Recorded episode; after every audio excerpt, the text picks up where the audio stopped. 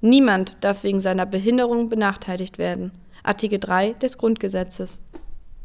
Auf diesen Artikel des Grundgesetzes berufen sich die Bewohner der Oberlin Behindertenwerkstatt auf der Halbinsel Hermannswerder. Dennis Heinke, 39 Jahre alt, klagte zehn Jahre lang ohne Erfolg für ein selbstbestimmtes Leben mit Behinderung.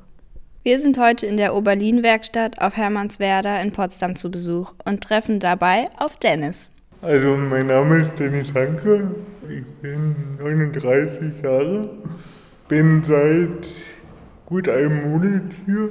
Dennis stieß immer auf Ablehnung von der Gesellschaft. Trotz zahlreicher Bewerbungen im IT-Bereich wurde er abgelehnt. Ich habe Bewerbung geschrieben mit meiner Behinderung drin, da wurde ich gar nicht eingeladen.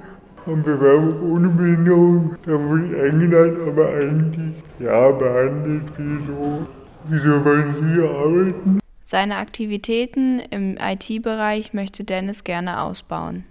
Das macht vollkommen Spaß.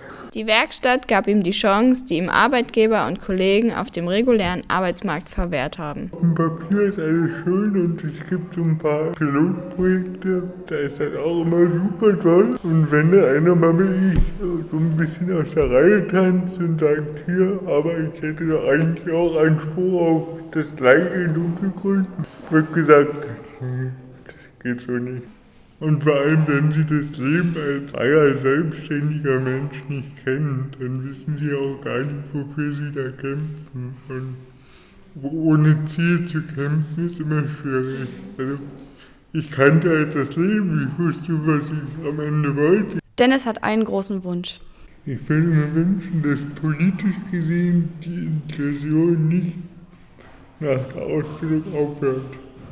Also weil bis zum Ende der Ausbildung wird alles gemacht, da wird Geld investiert ohne Ende. Da kriegen die Leute Einzelverhelfer für 10 Stunden Schule, wo ich äh, wofür? Und nach der Ausbildung ist plötzlich der Schluss. Das Gespräch mit Dennis hat bei uns Fragen aufgeworfen. Ist Dennis Schicksal moralisch vertretbar? Welchen Stellenwert hat Inklusion in unserer Gesellschaft? Das, was wir jetzt angefangen haben, Stimmen von Menschen hörbar machen, die sonst kein Gehör finden, kann für dieses Thema sensibilisieren.